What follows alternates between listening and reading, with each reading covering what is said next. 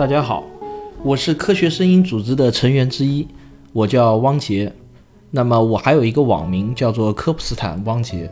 那么在微博上、新浪微博上，我也是叫科普斯坦汪杰。那么与科学史评话和卓老板聊科技两位主播相比呢，对我呢可能是比较陌生。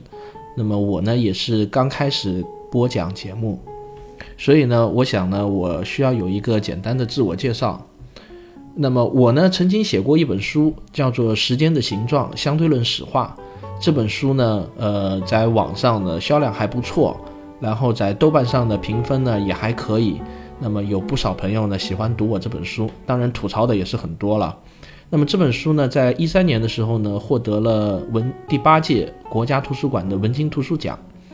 那么我还出版了一本书，叫做《外星人防御计划：地外文明搜寻史话》。那么这本书在豆瓣上的评分呢，就不如《时间的形状》这本书高了。那么吐槽的人呢，相对来说也多一点。但是总总体来说呢，我自己对我自己写的每一部作品呢，都还是相当认真的。嗯，各位如果有兴趣的话呢，可以去买来看一下。当然这不是做广告啊，我只是一个简单的自我介绍。那么我们这个科学声音组织呢，目前是三位成员。大家都知道是科学史评话，周老板聊科技，还有我。那么我的这档节目呢，叫做《科学有故事》，大家现在呢也可以在喜马拉雅上搜索“科学有故事”，搜索到。那么我呢已经创建了第一个专辑，叫做《仰望星空：天文学史话》。那么里面呢也发布了第一集。那么大家呢搜索以后呢，关注以后呢就可以听。也希望你能关注我，并且订阅我的这个《仰望星空》。至于好还是坏呢？只有靠大家自己来评价了。那么我想说一下我们这三个人的节目的区别，当然这是我个人的一个理解啊，一家之言。呃，卓老板聊科技呢，这个节目做的时间最长、最久，也是现在粉丝最多、影响力最广的一个节目。那么卓老板以他特有的磁啊男性的磁性的这个嗓音，吸引了无数的粉丝。那么卓老板的这个节目呢，有一个特点，他基本上是。啊，跟追着当下的实时热点，很多很大一部分节目啊是追着当下的实时热点来讲的，而且呢包罗万象，有物理的、天文的、生物的啊，他讲生物讲的特别多，我本人也特别喜欢他讲生物的那些节目。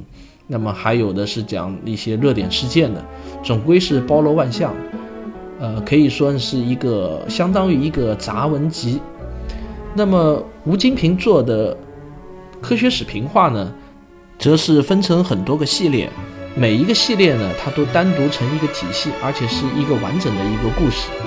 那么主要是侧重于科学史方面的这种历史知识，还有历啊历史故事和历史知识，相对来说呢比较完整，而且比较有趣有料。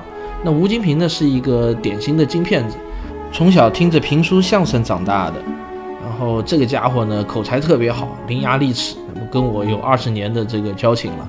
他确实是像讲相声、说评书一样在讲科学史，那个风格独具一帜。在喜马拉雅上，把他的这个节目呢也划归到了评书里头。那么我觉得他的节目也非常有听头，当然粉丝的数量以及大家的好评数也说明了这一点。那么这是呃吴金平老师的这个特点。那我的节目是一个什么样的一个特点呢？我基本上呢也是也有我自己的特色的。那我的节目呢，基本上是一个完整的故事，就基本上我讲的节目都是长篇，比如说我要开的这个专辑《仰望星空》，是一个很长很长的一个长篇，从呃古希腊时代开始讲起，一直讲到现在的整个一个人类天文学上发展的一个简史。然后呢，我和吴金平老师最大的区别是在于什么呢？虽然讲的都是科学史话啊，他呢基本上是不杜撰。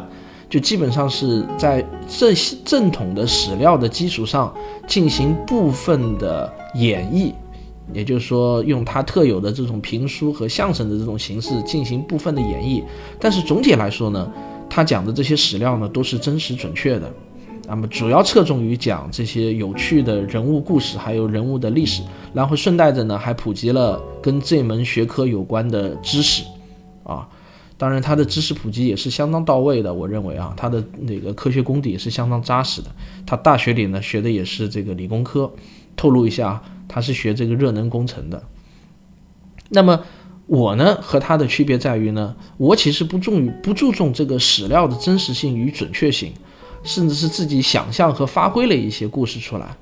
那为什么要这么做呢？因为这跟我的这个理念有关。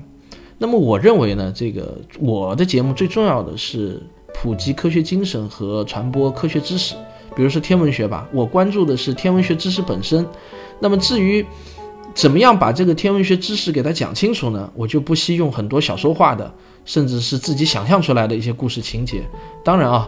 呃，我也想声明一点，我所所有我想象出来的这些故事情节呢，基本上都还是有一些史料作为原型的，也不是那种凭天马行空的凭空瞎想啊。你听了就会知道了。我为什么要杜撰呢？因为我总觉得天文学知识和科学精神是最重要的。至于怎么把这个天文学知识给讲清楚呢？呃，用一些比较丰富、有趣和有意思的一些故事来讲呢，是最好的一种方式。所以大家在听我的节目的时候呢，嗯，不要太去跟我较真儿啊，去计较啊，他有没有说过这句话啊？他当时和这个人，这个历史上的这个人物和那个人物有没有过交集啊？他们两个有没有可能会发生这样的一场对话呢？我希望大家能够海涵啊，不要跟我较真这个，因为我确实很诚恳地告诉大家，很多东西都是我自己想象出来的，但是由这些想象出来的故事所传递出来的那些天文学知识。我可以很负责任地说，是靠谱的。至少我努力想把它做到靠谱。当然，限于水平有限，肯定还是会有一些不准确的地方，也会遭到大家的吐槽。这个我都有心理准备啊。但是我的态度是认真的。我希望我所讲的这些故事所折射出来的这些知识，都是靠谱的啊。那么那些故事只不过是手段之一了。好了，呃，啰里吧嗦的讲了这么多啊。这个大家可能听得有点烦了。不管怎么说，最后再做一下广告。呃，我的这个节目呢叫做《科学有故事》。好，谢谢大家。这是我在《科学声音》官方说里头的第一说。